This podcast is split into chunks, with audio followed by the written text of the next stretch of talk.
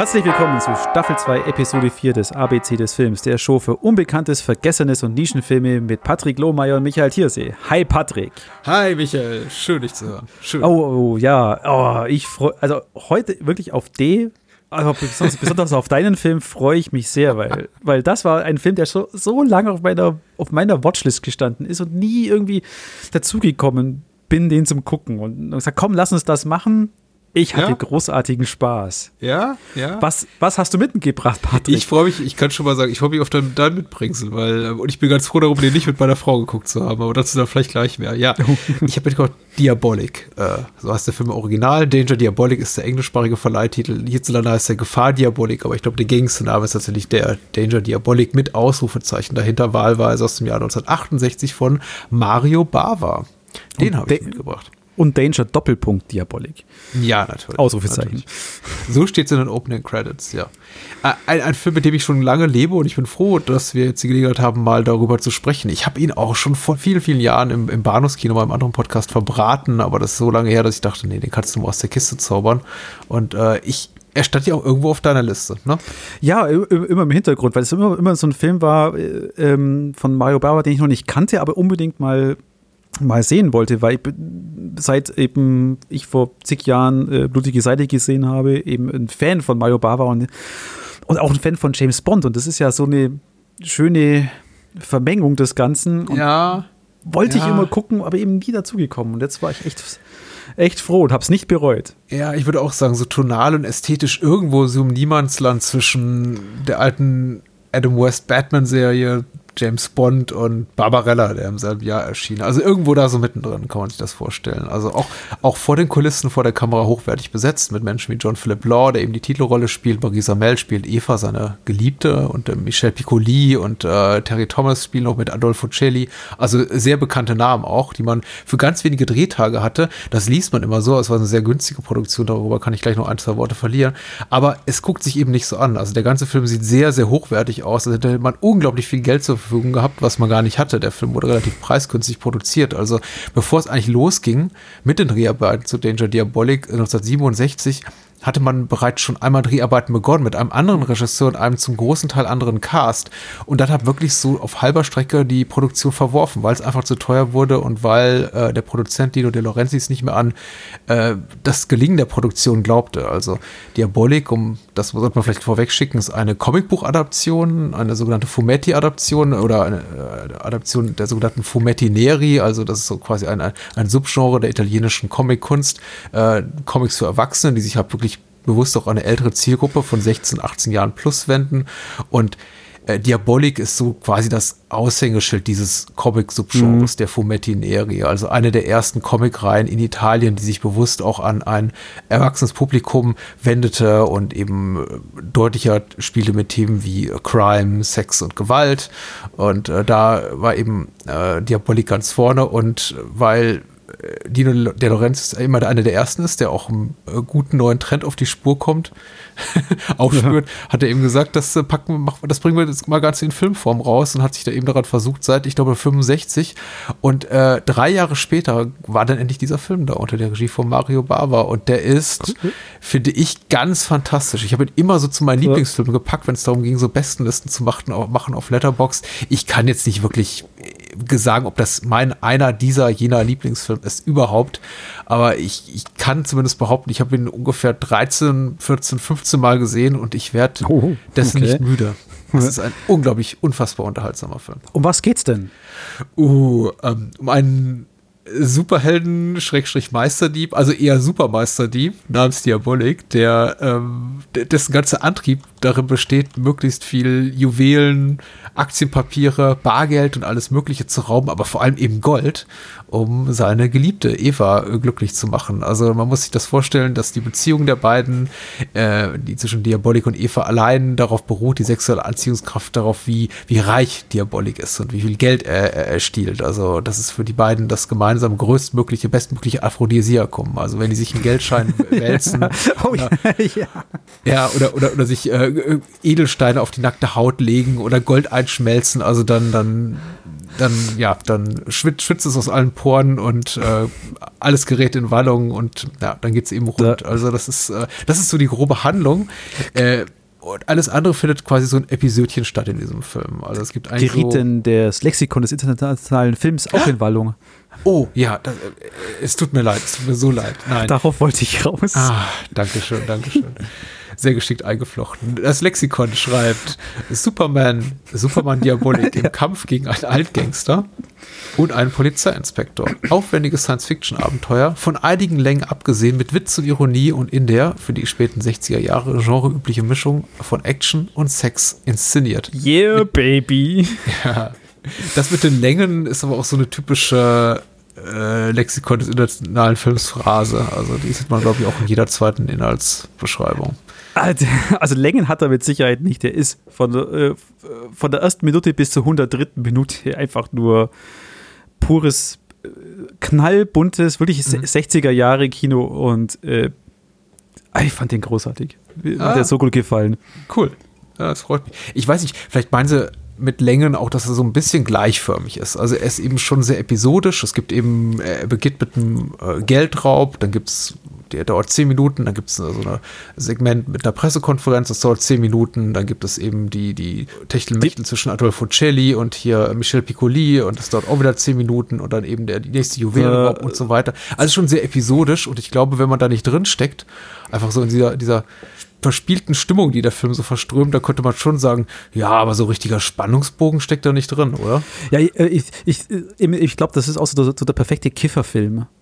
Weil du hast diese, eben diese 10 Minuten Techtelmechtel, das ist ja nicht nur 10 Minuten Techtelmechtel, sondern das ist erstmal eine fünfminütige Fahrt durch unglaublich schöne, farbenfrohe Sets.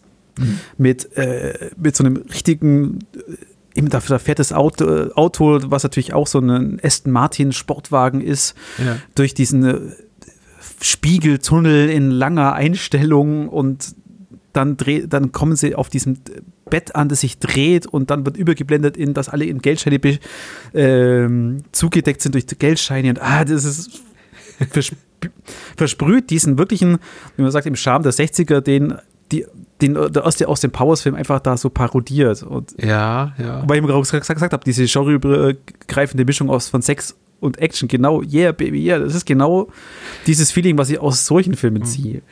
Da ist er relativ, relativ zurückhaltend, was so äh, Darstellung von Sex und Gewalt betrifft. Also es gibt mal ein paar, äh, es kommen Leute zu Tode, das ist tatsächlich auch ähm, ja der Fall. Das geschieht aber alles in einer wenig expliziten Form. Also da werden keine Körper zerteilt, sondern Menschen fallen, fallen eben von Klippen oder werden erschossen, aber das ist alles nicht besonders blutrünstig. Oder fallen aus Flugzeugen durch eine Ja, ja, es, es ist schon interessant, mit welcher Beiläufigkeit das äh, geschieht. Also dieser eine Gegenspieler von Adolfo Celli, der äh, fliegt natürlich, das ist natürlich schon hochdramatisch, wenn der aus dem Flugzeug fliegt, aber es werden eben auch mal einfach Polizisten oder Sicherheitsleute umgebracht, indem sie von Diabolik quasi so, so die Klippen runtergelenkt werden und es wird gar nicht weiter kommentiert, dass er da gerade mal eben zwei, drei Leute getötet hat. Also es ist alles so, ja, das gehört halt zum Beruf, ne? Das hat Berufsrisiko, also für ihn wie auch für, für seine Gegenspieler. ja, aber, aber da spielt er ja so auch, auch äh, kongenial mit, mit, mit James Bond. Mhm. Was, was dasselbe ist, ob es bei James Bond die Handlanger über die Klippe fahren oder bei Diabolik die Polizisten über die Klippe fahren. Das ist ja, alles das Frage oder dasselbe. Und vor allem eben, dass ja Adolfo äh, Celli ja sowohl bei James Bond den Bösewicht spielt, als auch eben bei Gefahr Diabolik. Mhm ist großartig. Er ist sowieso ein großartiger Charakterdarsteller. Ich oh, liebe ihn. Also super. großartige Präsenz. Ich habe Terry Thomas äh, aus den Carry-On-Filmen ganz, ganz, vergessen zu erwähnen. Auch er jemand, der, äh, selbst wenn man mit dem Namen nicht vertraut ist, dass ein Gesicht einem sofort äh, etwas sagt. Und also der ganze Film steckt voller wirklich toller Menschen, Darsteller aus dem Charakterfach, die dem Film auch eine relativ hochwertige Note verleihen. Und interessant ist ja, dass Terry Thomas jetzt weniger, der schon so eine wirklich oberflächliche, eher oberflächlich gezeichnete Comic Relief Figur, aber jemand wie Michel Piccoli ja schon es schafft, seinen Figuren, seiner Figur eben auch dieses äh, Polizeichefs so eine äh, Tiefe oder Schwere irgendwie auch einzuatmen und schon auch sich als ernst, ernsthafter Gegenspieler von, von Diabolik zu profilieren. Das ist ja irgendwie schon so ein bisschen ungleich zu anderen sagen wir mal, Film, in denen der, der Anti-Held der eigentliche Held ist, dass die Gegenspieler eben gezeichnet werden als totale ja, hassenswerte Figuren. Aber Michel Piccoli eben schon eine Figur ist, von der du denkst, ja, eigentlich. Ne? Das ist so ein Anker in der ganzen. Ja. Also dieser, eben derjenige, der diese ganzen das ist ja überbordende, äh, überbordende Sets, überbordende Action, mhm. äh, schrill gezeichnete Bösewichte und er so dieser Anker, der so der, ja, der Everyday Inspektor halt ist. Ja, und der Verstand sagt schon, eigentlich sollte er am Ende triumphieren, weil Diabolik ist im Grunde echt eine miese Figur. Also ist wirklich mies. Also eine echt miese Type, muss man was sagen. Ja, so ein Sleazeball. Ja, also er hat, er hat wahnsinniges Charisma, das bringt eben auch John Philip Law mit, der auch eine sehr interessante, total unkonventionelle Erscheinung ist für so einen Actionheld. Also ein, man muss sich das vorstellen, äh, wer den Film nicht gesehen hat, das ist ein äh, sehr großer, sehr schlanker Mann, eher, eher so ein dandyhafter Typ äh, der überhaupt nicht dem, dem entspricht, was wir uns heutzutage so vorstellen unter Actionhelden. Also eher so, so, so kernige, kompakte Typen. Also er ist das komplette Gegenteil. Ja. Ähm, und eben auch so ein bisschen unnahbar in seiner ganzen Art. Also wir erfahren ja von ihm gar nichts, außer eben, dass er ja. heiß ist auf Geld und heiß ist auf Aktienpapiere und heiß ist auf Edelsteine und Gold. Ja, und seine Hauptcharakteristik sind diese Augen. Er, ja. er, spielt ja auch viel mit den Augen. Ich meine, äh, Diabolik hat ja auch diese diese Maske, die ja auch so ein ikonisches Bild ist, die ist ja auch dann bei, äh, wo ich immer so assoziiere, so mit Phantomas mhm. oder auch einfach so diesen, diese klischeehafte Bond, äh, Bond-Villains, die halt eben, er hat halt diese Maske und eben spielt durch diese Augen, die ja so, so blau sind wie bei Terence Hill ja. der ja der auch viel mit seinen Augen spielt. Er ist ja auch so ein, einfach nur ein, eigentlich ein Hans Würstchen in diesen Actionfilmen, aber er spielt halt auch da so genauso viel mit seinen Augen wie jetzt im hier John Philip Law. Der, der, der Film macht sich das wirklich, das eines der größten Pfunde, mit denen der Film wuchtet, also mit das größte Kapital sind dann immer diese Close-Ups von John Philip Laws Auge und dazu dann diese Lache, diese diabolische eben, diabolische Diabolik-Lache. Ja. Ich, es, es, ist alles ein großer Quatsch, muss man dazu sagen. Also, das ist jetzt kein Film, du sagst es völlig zu Recht, glaube ich, Kifferfilm. Das ist etwas, was man unglaublich gut, glaube ich, im Hintergrund auf der Studentenparty laufen lassen kann. Und äh, es genügt völlig so alle 10, 20 Minuten mal hinzugucken und äh, kurz zu checken, was gerade passiert, ohne dass man jemals das Gefühl hat, man verpasst etwas Nennenswertes. Ähm, ja, aber kann aber, sich auch durchaus am Stück Aber immer, aber immer äh, dafür belohnt wird, wenn man hinschaut. Weil mhm. jedes Bild hat, ein, hat was, man sagt, oh cool, das sieht cool aus, das ist ein geiles Set, oh, das ist witzig oder eine witzige Szene. Du wirst immer belohnt mit tollen Bildern, aber klar, es ist, da ist einfach die Handschrift von Mario Baba auch da. Ich, ich habe jetzt nicht genau auf dem Schirm, was das heute inflationsbereinigt wäre, aber der Film ist eben sehr, sehr kostengünstig produziert worden. Äh, Mario Baba war Zeit seiner Karriere, also bis zum bitteren Ende, als er auch schon äh, sehr, sehr prominent und er relativ erfolgreich war in seiner italienischen Heimat, ein Regisseur, der immer fast schneller fertig war mit den Dreharbeiten als geplant und fast immer unter Budget blieb. Und deswegen hat ihn, glaube ich, auch Dino De Laurentiis angeheuert. Und tatsächlich hat er eben gesagt, hier erstmal unglaublich wenig Geld gegeben, ich glaube 200 Millionen Lire, um den Film zu produzieren. Und äh, Mario Barber war irgendwie drei Tage vor dem geplanten Abschluss der Dreharbeiten fertig und sagte, hier 20 Millionen Lire habe ich gar nicht gebraucht. Äh, das ist schon, ist schon eine tolle Leistung. Wäre nach heutigen Maßstäben, glaube ich, irgendwie ein, anderthalb Millionen Euro oder sowas, also inflationsbereinigt. Also wirklich für kleines Geld einen Film gemacht, der extrem gut aussieht. Ich frage mich, wie sie das Ganze hinbekommen haben, diese Sets. Die Filmhistorie will ja, dass äh, sie sich mit Barbarella die Sets geteilt haben und dann mhm. direkt im Anschluss eben äh, Barbarella dort gefilmt haben, in dem auch John Philip Law mitspielt. und man sich dort eben entsprechend Kosten geteilt hat. Und deswegen war das alles machbar für das Geld, weil der Film sieht deutlich teurer aus als das, was er gekostet hat. Also äh, man, manche Sachen. Ja. Ich meine, du hast dann eben äh, so ein paar wirkliche Greenscreen-Momente und vor allem äh, mir war das gar nicht so, so bewusst. Ich, ich meine, dir wahrscheinlich schon, dass ja äh, größte Teil dieses, dieses Films ähm, in das Beastie Boys Video zu ja. äh, Body Moving reingeflossen sind. Mhm. Und ich das gar nicht wusste, aber ich habe hab den Film gesehen, habe ich totgelacht an dem Ganzen. Weil jawohl, das ist wie das Beastie Boys. Halt, Moment, das ist das Beastie Boys Video.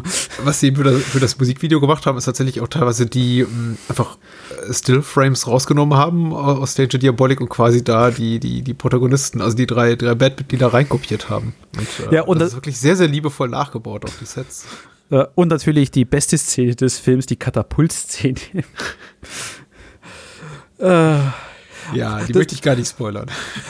ich, aber, aber, ich kann so viel davon erzählen, dass das war die, die Szene, wo ich lachend auf Pause gedrückt habe, mein Handy gezückt habe und dem Patrick geschrieben habe, was für ein geiler Scheiß der Film ist. ja, ja. Äh, ich finde den auch sehr unterhaltsam. Ich kann aber auch jeden Menschen verstehen, der sagt, äh, ich, ich schalte irgendwann ab, weil man muss eben fairerweise auch sagen, er folgt keiner klassischen, keinen klassischen, klassischen dramaturgischen Bogen von A über B nach C, will heißen. Also er etabliert jetzt nicht am Anfang äh, nennenswerte Plotdetails, die sich am Ende auszahlen oder so. Es ist eben sehr, sehr episodisch. Man kann jederzeit relativ gut einsteigen. Es ist aber auch kein Film der großen Charaktermomente, in denen sich eben Figuren ja. begegnen und sich gegenseitig ihre, ihre tiefsten Gefühle offenbaren. Es ist eben ein sehr, sehr oberflächlicher Film, der vor allem auf größtmöglichen Unterhaltungswert abzielt. Aber zu dessen Verteidigung muss man eben auch mal sagen, 1968 war diese Art von Kino überhaupt noch nicht etabliert. Also überhaupt sowas zu machen und zu sagen, wir haben dort ein, quasi einen Comic und äh, adaptieren das jetzt mal als Live-Action-Spielfilm mit echten Schauspielern war eine absolute äh, Ausnahmegeschichte. Ja, und, äh, und ich glaube, man kann es man in, in Retrospekt sagen, also so, so wie ich mich da, da, dabei fühle, das ist ein Film, der Leute, so wie, so wie mich anspricht, die mit, äh, die als Kind James Bond bei, mit ihren Eltern geguckt haben mhm. und mit, äh, auf was mich auch so erinnert hat, äh, kennst du noch der Danger Mouse? Ja, klar. Ja, eben. Das, das lief damals bei, bei uns im, eben, wir hatten ja nur fünf CV-Kanäle. Ja, also Spaß am Dienstag, ne? ARD, ZDF, BR und ORF 1 und ORF 2. Mhm. Und äh, da lief dann das halt und damit sind wir groß geworden. Genau sowas, sowas spricht der Film an. Gerade die, die Leute, die, diese, die James Bond lieben, diese Riesensets, diese Opulenz, ja. diese, die James Bond-Filme haben. Und das ist genau da, wo Mario Bava gut, wahrscheinlich nicht wissentlich reingeschlagen hat. So, oh, doch, glaube ich schon, 1968. Wer hat ja, versucht, an, irgendwie sich an, an James, James Bond, Bond An ja. James Bond wahrscheinlich schon, aber, aber nicht jetzt den Weitblick, vielleicht, dass, dass jetzt die Generation, so wie uns, hier, wir hier im Jahre 2020 in einem Podcast darüber abgeeken, wie geil der Film ist. Das, das wahrscheinlich nicht. Aber muss sagen, er, er, orientiert sich eben schon an anderen Formaten, die erfolgreich sind. Du hast Bond angesprochen. Jo. Ich hatte den Adam West Batman noch angesprochen, der eben schon ein paar Jahre zuvor im Fernsehen lief. Ähm, er, er, hängt sich ja definitiv auch an sowas an, äh, tonal ein bisschen an sowas wie Phantomas, an die Phantomas-Filme mit Louis de Finesse, die eben auch äh, in den 60er Jahren rauskamen. Aber also da sind schon so, so ein paar stilprägende Vorgänger drin enthalten in Danger Diabolik und trotzdem schafft das eben ganz eigen zu sein. Also nicht zuletzt auch durch diesen tollen Score von Ennio Morricone, der ja, darf man nicht unerwähnt lassen. Ja, den man nicht unerwähnt lassen darf und von dem ich immer so überrascht bin, dass er so wenig bekannt ist. Denn ich habe ich habe, ich möchte nicht sagen, ein ganzes CD-Regal davon voll, aber ich habe mehrere mittlerweile äh, Best of Morricone Compilations, also natürlich die Dollar-Trilogie, aber eben auch solche irgendwie drei, vier CD-Ausgaben mit äh, den besten von Morricone. Und die Songs, die hier auftauchen, die tauchen auf diesen ganzen gängigen Best-of-Alben nie auf. Dabei ist gerade Deep Deep Down, also dieser Titelsong, der mehrfach angespielt wird, ein unglaublicher Ohrwurm. Wie aber auch die oh, reinen ja, Instrumentalsongs ja. auch überrascht mich tatsächlich so ein bisschen, dass der so fernab aller, aller Bekanntheit im Mainstream läuft. Ja, vielleicht war das eben auch damals so dieses ah, ne, ah, Comicbuch-Verfilmung, äh, das ist so das Schmuddel, Schmuddelkind der 60er vielleicht. Oder 68er, was dann später der Horrorfilm oder so war.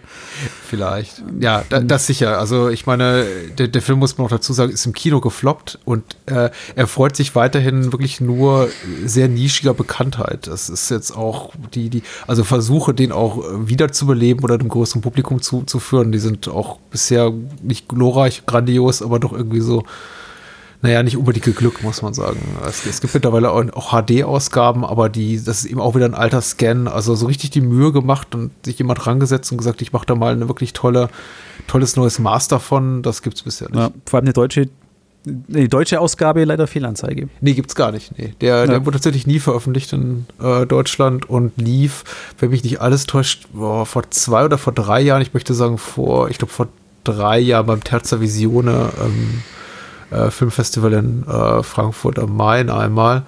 Das war es aber, glaube ich, auch mit Vorführung, äh, jedenfalls innerhalb meiner Wahrnehmung. Also, also man findet ihn, aber man muss ein bisschen Geld dafür ausgeben oder suchen oder beides. In Amerika ist er rausgekommen als ja. Blu-ray und Australien jetzt als Blu-ray und in England gab es eine gut, äh, gut gefüllte DVD. Australien ist gut, kannst du nämlich auf allen Blu-ray-Playern abspielen. Äh, USA nicht so, ist ja, glaube ich, bei Shout erschienen und die haben immer Der ist bei Shout, ja. ja. Ähm, ich habe ich hab noch die alte Paramount-DVD und die ist ganz hübsch und ich habe mir sagen lassen, sie ist nicht deutlich schlechter als, die neue, als das neue HD-Master, weil eben tatsächlich, also kein neues Master gezogen wurde, sondern tatsächlich nochmal die, das ja. der alte äh, altes Scan ist, den sie jetzt auf eine Blu-ray gepackt haben. Aber leider out of print, die DVD. Die DVD ist out of print, äh, hat schönes Bonusmaterial, Interviews und einen schönen Audiokommentar von Tim Lucas im Interview mit John Philip Law. Sowas wird nicht nochmal passieren, denn äh, Law ist schon vor einigen Jahren verstorben. Äh, das ist auch ein schönes Ding, sei, sei hiermit auch empfohlen, also wer, wer rankommen kann. Äh, ist dir bei den Morricone-Songs eigentlich aufgefallen, dass das das ist so Morricone typisch, wie er es immer für etwas preiswertere Produktionen gemacht hat, eigentlich nur so drei, vier Songs, Snippets komponiert hat und die dann so in so einem Endlos-Loop laufen? Äh, also, also, dass Deep Deep Down so im Endlos-Loop läuft, das, ist, das war mir bewusst, weil, äh, also der Song hat sich wirklich ins Gehirn gefräst.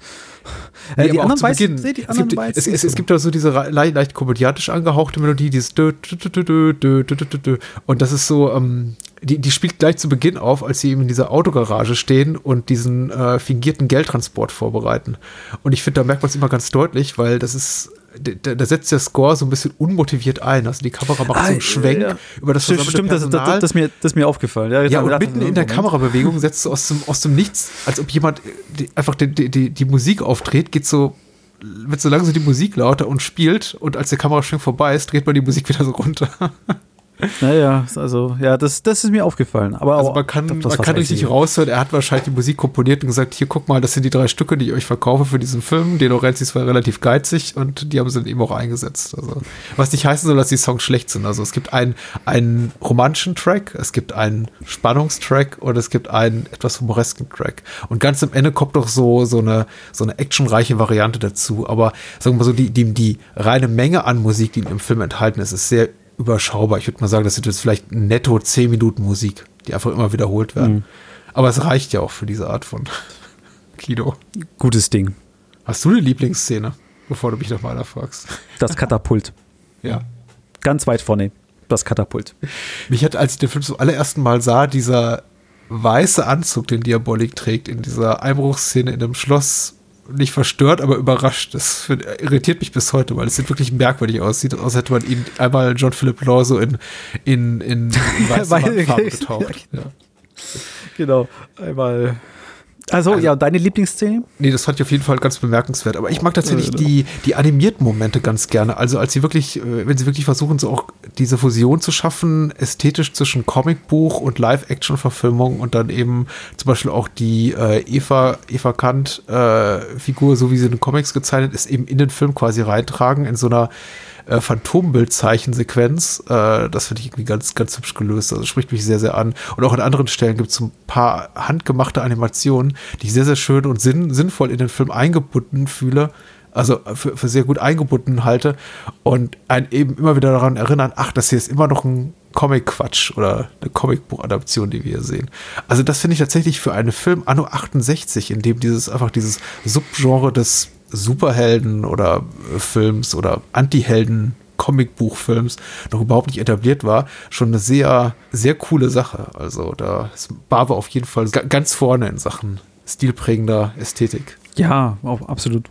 Ich hoffe, ihr habt den Film nicht so über, über Gebühr verkauft, weil ich glaube, man kann den Film auch über anpreisen und da gucken Menschen den und sagen, ach, das ist doch Mumpitz. Und es ist auch Mumpitz. Es ist ein Film voller Mumpitz mit sexuellen Anspielungen, Gewalt und Ach, allein diese suggestive Pose mit der Goldspritze da am Ende, wenn er da, da steht und irgendwie die Kamera filmt durch Eva, Evas Beine durch und er steht da mit dieser riesigen Spritze, aus der er gleich äh, flüssiges Gold ejakuliert. Das ist so, das ist, das ist eben dieser Film.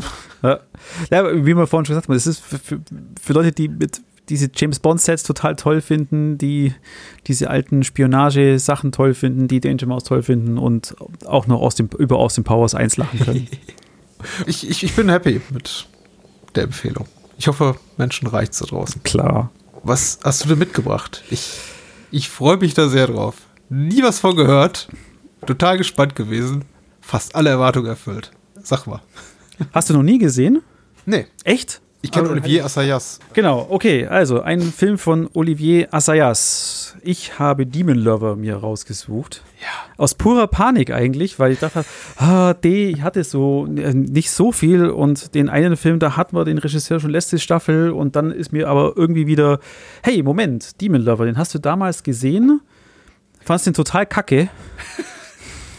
nee, den wollte ich, also, da, Ganz schlecht, heißt der eigentlich irgendwo demonlover.com, habe ich gelesen? Ja, ich glaube, auf, äh, auf Deutsch heißt er, glaube ich, demonlover.com. Oh, oh äh, ich kenne ihn auch bloß als Demon Lover. Ich habe ich hab die DVD hier, die, glaube ich, auch vergriffen ist. Ich habe sie mir gebraucht bestellt äh, und da steht nur Demon Lover drauf. Man muss sagen, ein gnadenlos beschissenes Artwork. Also so, so die Art von DVD, die man sich anguckt und denkt, Uah. Ja, das ist dieses komische, wo der, wo der halbe Kopf von äh, Chloe Sevigny drauf ist. Ja, oder? und ganz furchtbare Typo und es ist also die ganze Covergestaltung ist eben wirklich so, ich wollte sagen Photoshop 2002, aber eher Paint das, 2002. Äh, ja, das ist aber das offizielle Ding, weil also auf der auf, ich habe mir die Arrow DVD da ist dann noch gekauft, äh, Blu-ray gekauft und mhm. das ist halt ein Arrow Cover, was ganz cool ist und hinten drauf als Weddy Cover genau dasselbe. Ja.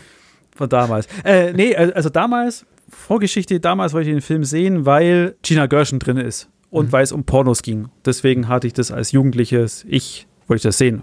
Und weil ja. er ab 18 war, dachte, wow, da geht's ab. Ging's nicht. Und darum habe ich dir meine drei von zehn Punkten damals gegeben. aber irgendwie, aber irgendwie wollte mir der Film immer nie aus dem Kopf und ähm, vor zwei Jahren habe ich Personal Shopper gesehen und fand ihn super. Oh ja. Und bin, und bin dann eben erst drauf gekommen, Moment, Olivier Assayas hat, hat Demon Lover gemacht? Hm, vielleicht soll es das mal wieder angucken.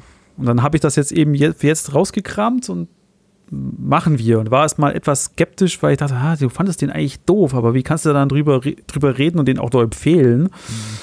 Aber ich, ich war dann relativ, äh, ja, äh, da kann man drüber reden, den kann man auch empfehlen. Der ist relativ gut. Also äh, ich kann aber ver verstehen, warum Leute im Jahr 20, äh, 2002 den total kacke fanden. Dann schieß mal los. Oder was ja. sagte das, das Lexikon dazu? relativ wenig sogar. Hm. Also, Demon Lover. Um führender Pornoanbieter im Internet zu werden, schrecken die leitenden Angestellten eines französischen Konzerns nicht vor mörderischen Mitteln zurück. Ja. Das war die Story. Ähm, aber es geht noch weiter. Der hochartifizielle Thriller im coolen Designer-Ambiente formuliert mit hoher inszenatorischer und visueller Energie eine paradoxe Kritik an der Macht der Bilder und der Amoralität ihrer Produzenten, wobei er ja. durch seine formale Komplexität jedoch in sich selbst kollabiert und tief sitzende Aversionen schürt. Ein ebenso doppelbödiger wie eitler Versuch, dessen Scheitern auf seinen Regisseur zurückfällt. Oh, das ist aber auch wirklich. Zack, das hat gesessen. Da, äh, das hat gesessen, wobei ich habe ich hab mir so den Spaß gemacht und so mal äh, eben äh, Kritiken aus dem Jahr 2002, 2003, also dann kann eben lief mal ein bisschen, bisschen gelesen und die Schla viele schlagen dieselbe Kerbe, hm. aber jeder ist so mit diesem äh, im Ja, aber dabei. Ja. Also, das kann ich bei der Arrow Blu-ray empfehlen. Da ist ein cooles Video-Essay drauf, das viel erklärt oder halt äh, sich da sich auch mit dieser Situation damals in Cannes auseinandersetzt. Jetzt beim zweiten Mal gucken, ja, kann ich das alles verstehen, weil der Film ist, das ist wirklich einer der Filme, wo ich sage, der ist seiner Zeit absolut voraus gewesen. Würde der jetzt, jetzt in den in unseren 2018, 2019, 2020 laufen, wäre der, glaube ich, würde der wesentlich besser aufgenommen werden, weil er, äh, wenn man da auch sehr viel mehr mit Social Media oder so reinlesen kann. Weil Demon Lovers Problem, Anführungszeichen Problem ist halt auch, dass er halt diese. Es tut mir leid, es ist laut. Der Kater hat den Mülleimer umgeschmissen. Ach so. Ja. Bitte. Ich wollte fragen, wollt fragen, was war denn der, der, der Kant-Skandal? Hast du das noch auf dem Schirm? 2002. Wurde der, gab's ja, der wurde ja, nee, der wurde einfach äh, äh, geboot. Äh, Olivier Assayas hat äh, diese, es gibt da so eine, so ein Torture Club, den ah. Hellfire Club und diese ja, Szenen waren wesentlich länger, als wir sie jetzt gesehen haben. Glaube ich, zehn Minuten länger. Okay. Und das wurde also auch, äh, also nach heutigen Maßstäben auch dieses FSK 18, was er da alles bekommen hat, nach heutigen Maßstäben würden wir nur die Schultern zucken. Weil, ja, ja, ich denke auch. 2002 war, glaube ich, auch das Jahr, in dem Gaspar Noé da mit Irreversibel aufschlug. Auch, auch noch so ein Skandalfilm. Aber ich meine, in Cannes wird auch fast alles ausgebucht. Das gehört fast schon zu guten Ton. Das, das würde ich fast schon so als Kompliment mittlerweile betrachten, als Auszeichnung. Ja, vor, vor allem, also wenn man jetzt, also, so wie ich es von Personal Shopper wieder zurück zu Demon Lover kommt, dann, dann erkennt man ja auch Olivier Assayas' Muster. Also der Film ist unterkühlt mhm. sehr, sehr unterkühlt. Er ist unter, man, man, kann sagen, Conny Nielsen spielt wie ein Eisberg und mhm. äh, Chloe Sevigny ist komisch und Charles Burling ist ein Arschloch in dem Film. Und ja, das genau soll er ja sein. Und Conny Nielsens Eisberg-Ding hat, wird ja auch in der Hälfte des Films komplett auf den Kopf gedreht. Ja, ja. Es ist wirklich, es ist ein, ein schwieriger Film. Aber ich glaube, jetzt würde ich in 2020 und vielleicht auch bei, mit unserer Erfahrung in dem Ganzen mhm. und wenn man auch zurückgreifen kann auf Beispiele äh, wie, wie Petzolds Yalla oder so mhm. oder eben auch viel, viel Fincher, diese reduziertes, einfach kühl, wirklich kühle Bilder, kühles Kino. Der Film würde jetzt wesentlich besser funktionieren, als er wahrscheinlich damals funktioniert hat. Jetzt mal diesseits der ersten Stunde. Ähm, also, was da noch folgt, wir sehen ja zu Beginn des Films einige etwas in die, äh, ich meine, schlecht gealterte Computeranimationen und es wirkt eben alles sehr 2002 und die. Ah, wobei fand ich gar nicht. Ich fand ich eigentlich, ich fand das eigentlich gar nicht, also, es, also diese Computeranimationen, die Anime-Sachen sind eigentlich relativ gut gealtert. Es ist so. ein bisschen, bisschen, ist ein bisschen Technik. Ich meine, klar, da wird noch auf MIDI-Disc kopiert. Das ist heute was, was manche unter Zuschauer vielleicht gar nicht, oder Zuhörer gar nicht wissen, was das war. Ja. Aber, äh, aber so, also so diese Technik hinter diesem Porno-Anbieter jetzt nicht so weit her oder weit. Das, was wir hören in der Beschreibung von den, von den Figuren, hört sich überzeugender an, finde ich, als das, was wir sehen. Wenn wir dann tatsächlich diese Computeranimationen in Action sehen und dann eben doch gewahr werden der Tatsache, dass es eben aussieht wie eine Videospiel-Cutscene an Anno 2002 und dann eben Menschen davor stehen und sagen, boah, das ist ja irgendwie heiß, das ist ja fast so gut wie die Realität. Und man guckt da heute drauf und denkt sich, boah, naja, gut. Es sah wahrscheinlich vor 18 Jahren beeindruckender aus. Darüber muss man erstmal hinwegkommen. Also ich sag Mann, ich möchte es nicht verallgemeinern, ich musste ein bisschen darüber hinwegkommen, weil ich dachte, in dem Moment, ach, das wird diese Art von Film, in denen in dem alle anno 2002 noch so in ganz ehrfürchtigen Tönen über das Internet reden was ja noch ein paar Jahre zuvor der Fall war. Da kamen ja massenhaft Filme raus, in denen alles total mystifiziert wurde. Das Netz mit Sandra Bullock oder Hackers oder Johnny Mnemonic und all diese Filme, Cyberpunk-Thriller, Cybertext-Thriller, die dann einem erzählen wollten, das Internet ist ein böser, böser Ort. Da, da, da, da tun sich Abgründe auf. Und das macht dieser Film im Grunde auch, aber auf eine sehr elegante Art und Weise. Und der hat sich, also mich hat der Film richtig für sich eingenommen, als als ich erstmal so ein bisschen auch über diese, diese peinliche Berührtheit des Anfangs hinwegkam und dass diese Figuren eben alle wirklich, wie du es auch beschreibst, entweder komplett kühl sind und unnahbar oder furchtbar. Und eben über dieses zeitgeistige Geschmäckle, was der Film eben so an sich hat. Also er fühlt sich schon sehr danach an, nach der Zeit, in der er gemacht wurde. Äh, als ich das, mich erstmal ein bisschen dran, damit warm geworden bin, hat mir der Film unglaublich gut gefallen. Weil, weil er, glaube ich, eine Tonalität einschlägt, die ich einfach mag. Also er ist sehr, sehr elliptisch erzählt, man muss sich mhm. selber viel dazu reiben, man muss die Figuren selber auch gedanklich so ein bisschen mit Leben füllen. Man darf auch, man darf auch keine, keine klassische Struktur erwarten. Mhm. Also, also, ich meine, wir sprechen jetzt hier zum Beispiel von, also der erste Akt ist eigentlich eine Stunde lang. Ja. Der zweite Akt ist wesentlich kürzer und der dritte Akt ist zehn fünf Minuten, zehn Minuten? Ja. Wenn überhaupt. Nee, du hast recht, ich habe überhaupt nicht so an Aktstrukturen gedacht, aber tatsächlich, wenn du den Film tatsächlich, wie, wie es so üblich ist, in drei oder fünf äh, Teile dividieren willst, dann ist das alles sehr unausgewogen. Auch Gina Gershon, die ja so die auf dem Papier so die Gegenspielerin ist von der Figur, die Conny Nielsen spielt, die taucht unglaublich später im Film auf und ist auch ganz schnell wieder raus. Und eben ab, ab, ab der Szene eben äh, zerbricht ja auch dieses Konstrukt mhm. Demon Lover, äh, sowohl der Film als auch die titelgebende Company. Ja. Ohne zu viel zu verraten. Man muss sagen, ähm, ich meine, die Handlung ist vielleicht schon, schon so in Spuren so grob umrissen, irgendwie gar, gar nicht so unwichtig. Conny Nielsen ist quasi diese, diese Managerin dieser, dieses, glaube ich, Tech-Konzerns des äh, französischen, die eben Investor, Investoren, ja. genau, in internationale äh, Sex-Webseiten oder pornografische Webseiten investieren will und sie treffen sich eben mit dieser, erst mit einer japanischen Firma und dann mit einem amerikanischen Konzern, dem eben Gina Gershon voransteht, um quasi sich in deren pornografische Internetinhalte einzukaufen. Und was ich daran cool fand, und das hat mich wirklich überrascht, ist, dass die tatsächlich da auch mit, mit äh, echten Namen nennen. Also sie reden da tatsächlich sowas die sagen Ja, an einer Stelle, glaube ich, dass sie eine Seite aufgesetzt haben, die heißt laracroftsexslave.com oder so. Naja, und sie sprechen von Eidos. die Ja, sie, sie grad von, sie haben gerade Rechtschreib schreibt mit IDOS, aber du weißt, wie das ist, ne? Die, die, die, die, die, die, der Rechtsstreit wird so lange gehen und in der Zeit können wir die, die, die Webseite weiter äh, betreiben und bis dahin ist sie rentabel oder so. Also, Äh, Das oder eben äh, cool. Stars Naked, Mhm. aber wegen momentaner Lawsuits sind es jetzt halt Fotos von äh, Stars Lookalikes. ich habe so gelacht, ich habe so gelacht. Das ist so ein böser, aber treffender Kommentar auch auf die damalige, äh, also auf die damalige Art und Weise, wie man pornografische Inhalte im Internet nutzte. Dieses irgendwie Stars Naked auch googeln und also das ist äh, und und das wird einfach so kommentiert mit, ja, das sind eben alles quasi Faximiles, also einfach Doubles und ähm, es merkt ja eh keiner, solange irgendwie Sandra Bullock drüber steht oder so. Naja, Ich habe schon wieder Sandra Bullock erwähnt. Keine Ahnung, Julia Roberts, wer auch immer. ähm, ja, ja, also die, all- allein die Namen der Pornoseiten fand ich toll. Animeporno.com, Mangasex.com. Sex, genau, ja, sexmanga.com. Die also, äh, wenig elegante Namen. ja, ja, aber, aber ich fand, fand auch, der, der Film ist wesentlich besser äh, gealtert, als man vermutet, Mhm. vermuten möchte. Also sowohl, äh, ich fand es auch das, das, das Aussehen der Charaktere, die, die Kamera ist eigentlich sehr, sehr elegant. Ja.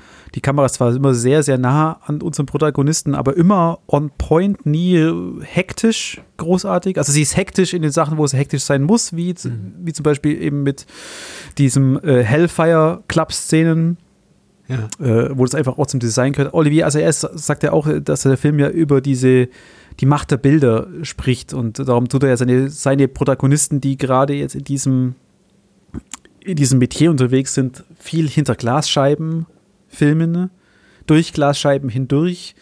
Um das auch, also es gibt eine ganz tolle äh, Paris-Sequenz oder Paris im Regen-Sequenz, wo die Farben fast so wie Wasserfarben durcheinander laufen, wo man meint, dass die ganze Welt, die Welt, in der wir gerade sind, schmilzt zu diesem Zeitpunkt. Äh, Es ist wirklich, wirklich immer auch, auch schwer, schwer zum Sagen, also oder schwer, schwer zum, äh, zum Loben oder schwer zum wirklich weiterempfehlen. Es ist Finde ich gar nicht so. Äh, Weil es ja doch im, im Groben schon die Ansprüche befriedigt an das, was man so äh, einen noirigen Thriller nennt. Es gibt äh, femme fatale, es gibt Persönlichkeiten, die eben doppelbödig sind. Man weiß nie genau, wer wer ist. Es gibt eben Sex, es gibt Gewalt, es gibt einen, einen Sleazeball als Chef, von dem man eben auch nie so äh, weiß, ist er Täter oder vielleicht sogar Opfer.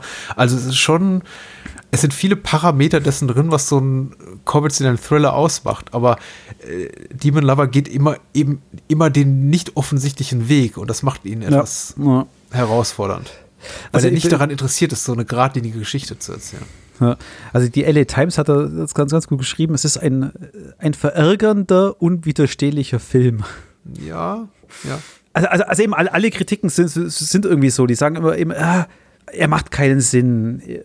Und dann eben sagt der Regisseur, er soll ja keinen Sinn. Er, er wollte das ja. Es ist eben, manche sagen, der, der Film ist eine Katastrophe. Und dann sagt Olivier Assassin, ja, der Film ist gemacht aus Katastrophe. Oder aus katastrophischen Produktionen oder daraus. Und äh, es macht Sinn, aber es ist, es ist irgendwie nie, es ist, es ist so eine, es ist auf dem Level von Videodrom, aber auch wieder nicht. Es ist so eine, der kleine Bruder von Videodrom oder der kleine Bruder von Petzold Ja. und so weiter. Ja, es sind keine schlechten Parallelen da, die du da ziehst. Mich hat es auch Er- ein bisschen erinnert an den Paul Verhoeven-Film von vor ein paar Jahren L, weil er eben auch im selben, im selben Umfeld spielt. Äh, hier, Isabelle Huppert spielt ja auch die Chefin von einem von einer äh, Ja, Video- ja, genau, Videospielfirma. Äh, und er hat eben auch so ein bisschen diese, diese, diese Stalkering-Elemente und dieses Tech-Noir-mäßige, äh, ohne, ohne dabei wirklich futuristisch oder Science-Fiction-mäßig zu sein. Also das hat mich auch, auch tonal sehr daran erinnert. Also ich bin mir sicher, äh, Paul Verhoeven hat, äh, hat Demon Lover gesehen. Ah, vielleicht, vielleicht, ja. Ja, Ja, es Ja, ist eben auch, auch, auch dieses, dieses im, du hast diese einerseits Conny Nielsen, die da ja frisch auch aus Gladiator Ja. war und im Gina Gershon, die da eben frisch aus Showgirls und Bound, Bound war. Und du hast ja aber dann zwischendrin mit eben mit diesen, mit äh, diesen französischen Charakterdarstellern wie eben äh, Charles Burling mhm. oder wie, ähm, wie ist es die Chefin? Du meinst äh, Dominique Raymond? Hat die äh, Karen, ja genau. Ja, genau. Die Chefin des Ganzen. Ein sehens, eigentlich sehenswerter Film, der zu seiner Zeit nicht gepasst hat, jetzt aber umso mehr, würde ich sagen. Also, ich möchte jetzt auch nicht alles von Asayasu über einen Kamm scheren. Er ist ja ein unglaublich produktiver Regisseur, der unglaublich viele Filme auch schon gemacht hat. Und jetzt zu sagen, das ist auch typisch für ihn, würde zu weit gehen, weil so viel kenne ich eigentlich von ihm auch gar nicht. Ich glaube, er hat schon.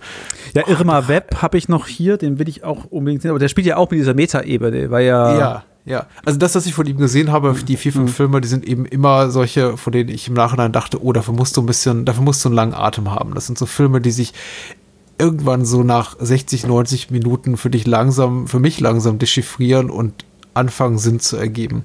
Äh, und das ist eben ähnlich wie bei, bei Personal Shopper oder äh, äh Clouds of Silmaria oder sowas. Das ist ähm, so, so, richtig gewahr dessen, wohin der Film möchte. Das wirst du dir erst so, so kurz vor Schluss. Allein die Figur hier von Chloé Sevigny, die mitspielt. Ich möchte jetzt auch nicht vorbeigehen, irgendwas spoilern.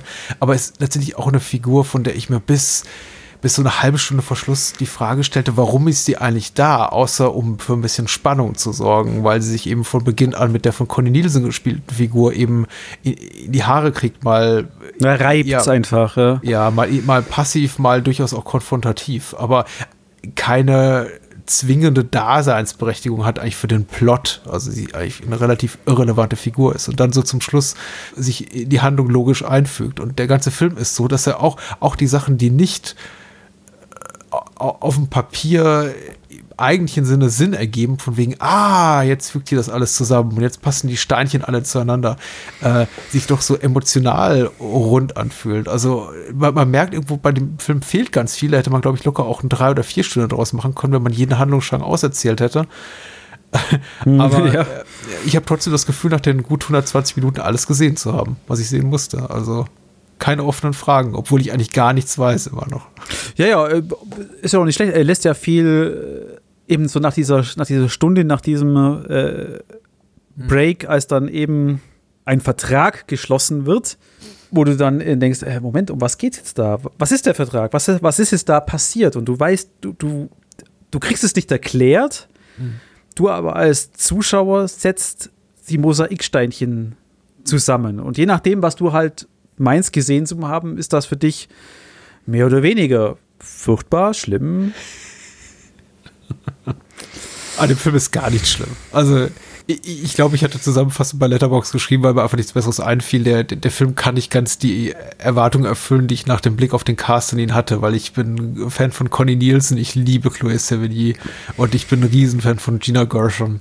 Und äh, ich dachte, also wenn, wenn, wenn der Film nur halb so gut ist wie die Besetzung, äh, wie die drei Damen, dann, dann muss das ein mega Meisterwerk sein. Das war am Ende des Tages für mich nicht, aber ich finde ihn unglaublich befriedigend und äh, wie gesagt, gar nicht so schlecht gealtert. Da hatte ich am Anfang schon größere Befürchtungen. Also als sie dann nach Japan fahren und dann, hey, hey, hier, äh, mangasex.com, dachte ich, oh Gott. Here we go. Ähm, äh, komm, komm, wir zeigen euch unsere neuesten Sachen in 3D-Animationen. Denkst du, ja, oh Gott, Na, wie, wie Aber es ist das? So zu, zu, Beginn werden eben diese ganzen Hentai-Animes gezeigt, da mit äh, Tentakelsex, der eben ausgepixelt ist, um äh, ja. sensible Seelchen nicht unangenehm zu berühren. Das ist schon so ein Moment da, als du dir zum ersten Mal sahst, dass die rutscht dir da nicht das Herz in die Hose und denkst, oh, Okay, die Art von Film ist das. Also, also jetzt, wo ich ihn jetzt vor ein paar Wochen, äh, vor einer Woche gesehen habe, nicht mehr. Nicht mehr. Ja. Nee, weil für mich hat, hat sich das or organisch damit rein, hm. einfach in die, in die Story rein. Ich meine, die, das, da wird sich, die ganze Pornolandschaft wird sich da nicht verändert haben, großartig. Es wird immer nach dem nächsten großen Ding Jetzt ist es halt VR oder, oder so, ja, was ja. dadurch, die Sau, was dadurch durchgetrieben wird. Früher war es 3D-Animation, was heute wahrscheinlich jeder äh, im Bedroom-Coder kann. Mhm. Und, und diese und diese traditionelle japanische Anime ist ja immer noch ein Trend. Also es ist ja noch, es ist ja nicht weg. Ja. Also es gibt, das ist ja immer noch in, in High Demand. Also sei es jetzt im pornografischen, sei es auch jetzt äh, es bei im, im filmischen. Wir tun ja immer noch Studio Ghibli hinterher weinen oder sagen, jawohl. Zu Recht, ja. ja, oder, oder, oder, oder tun jetzt hier äh, den neuen Wolfwalker mit, das ist endlich das handgezeichnetes also Handarbeit. Ja, na klar. Das war es ja da damals auch. Und das ist für mich jetzt nicht, eben die Passagen wirklich nicht, nicht schlecht gealtert. Also du siehst einfach ein bisschen ein paar äh, Teile der Elektronik, eben diese Minidisc und äh, ein Camcorder, was, mhm. was heute halt einfach nicht hast. Und die Smartphones oder die, die, die Handys sind halt keine Smartphones, sondern halt Klapp-Handys, wie es halt damals 2002 hattest. Mhm. Ähm, ich, aber ich, die Charaktere sind, mhm. sind absolut zeitlos. Ja, das auf jeden Fall. Ich fühlte mich eben nur zu Beginn des Films, ich habe mir jetzt, wie gesagt, zum ersten Mal gesehen, ein bisschen in meiner Erinnerung an die Zeit zurückversetzt, in die späten 90er, als ich eben schon eine ne Menge Animes gesehen hatte. Ich habe nie großartig Mangas gelesen, muss ich sagen, aber ich habe tatsächlich ganz gerne Anime-Filme geguckt und eben auch durchaus mal die, die, die, härtere Gangart, also was heißt ich. Ja, das war ja dam damals in, was du da äh, ja, hattest. Legend of the Overfiend und irgendwie diese ja. ganzen äh, äh, härteren Sachen, äh, die, die man dann eben so guckt, die dann oben stehen in, dem, in der Comicbuchhandlung in der 18 Ecker und die kosten dann die Tapes irgendwie 99, 99 D-Mark damals noch. Äh, Wicked City, das habe ich jetzt gerade ja, überlegt, wie hieß denn das? Sowas, richtig und überkaufst die und denkst ja, ist schon. Ich, glaube, ich wollte sie immer toller finden, als ich es letztendlich fand. Aber ich, ich sah dann eben diesen Film und dachte, hm, 2002, da war ich schon, da ich glaube, da war so mein großer Hunger nach dieser Art von Unterhaltung schon vorüber. Ich hatte die Befürchtung, dass der Film sich die quasi so zu, ähm, zu eigen macht, diese Art von. Äh, japanischer Hardcore, wie auch immer, Animation, Animation für Erwachsene und quasi den moralischen Zeigefinger zu heben und, und, und, zu sagen, hier, guck mal, was du da im Internet findest. Ist das nicht furchtbar? Das gucken deine Kinder. Ähm, der Film behandelt aber das Thema eben so nüchtern, äh, Online-Pornografie und ja, es ist, es ist eigentlich ein Wirtschaftsthriller. Also es ja, ist, natürlich. Es, es, ist wie wenn du, wenn du Pornografie auf äh, Porn, Pornofilm mit Gina Gershon auf Wish bestellst. Ja. Okay, ja. Äh, ich wartete die ganze Zeit. Das? Ich fürchte die ganze Zeit, eine Szene würde kommen, in dem eben eine Figur da sitzt und sagt, oh, ich übergebe mich gleich, wie furchtbar, wie furchtbar, wie könnt ihr den Leuten sowas zeigen? Und sie dann die Figur, wer auch immer, wahrscheinlich die von Conny Nielsen gespielte Figur, ihre eigenen sexuellen Abgründe entdeckt. Aber nee, die sitzen ja alle von Anfang an um den Tisch und sagen, ja, das war aber was anderes. Ja, ist gekauft. Das, das, ist eigentlich auch das, das Interessante, dass du, dass du mit deiner Erwartungshaltung reingehst, ja, hey, da geht es um Pornos und so weiter. Und die Sexualität in dem Film, also eigentlich keine, kaum eine Rolle spielt. Ich meine, klar, es, es gibt ein paar sexuelle äh, Encounters, gerade bei diesem Sleazeball, wie ist er, Hirsch? RW. Der ja eigentlich der äh, derjenige, der sexuell aktiv ist in dem Film, aber alle anderen Charaktere, gerade eben die weiblichen Cornelisen und so weiter, fast nichts. Ja, und es wird auch eine, eine sexuelle Begegnung, wie gesagt, ich möchte jetzt da nicht zu viel verraten, über den, den ganzen Film über so angeteasert, dass da noch was käme und wenn sie dann kommt, ist es absolut furchtbar. Ja. Ja. Gutes Ding. Ich finde das, ich, ich, ich bin dir sehr dankbar. Also ich hätte mir den Film ohne jetzt deinen Hinweis nicht angeguckt und äh, ich bin um eine sehr, sehr positive Filmerfahrung reicher. Das war gut. Ja, ich bin. Ah, hui. Hast du die Lieblingsszene? Die, pa äh, die Paris bei Regenszenen. Mhm. Weil ich, äh, eben da ist die Kameraarbeit einfach äh, fulminant. Das ist super. Ja. Das gefällt mir total.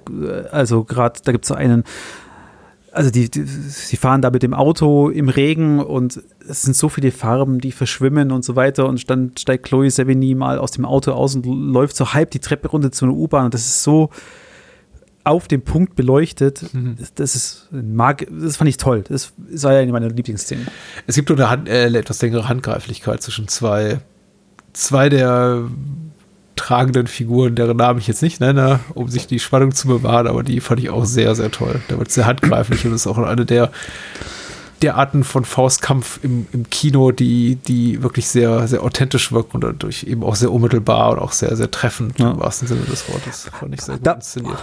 Da, da lehnt sich der Film auch am stärksten an, an Cronenberg an, hm. in dem Ganzen. Also da, da verschwimmt so Videodrom mit Existenz ein bisschen. Ne? Ja, klar, und hat auch so klassische Horrorfilmtropen dann, wie irgendwie das Böse steht noch einmal auf und denkt dann irgendwie, eine, eine von beiden Figuren ist tot, aber nein, sie lebt noch. Äh, ich war jetzt auch, auch froh, dass, dass ich den noch mal gesehen habe.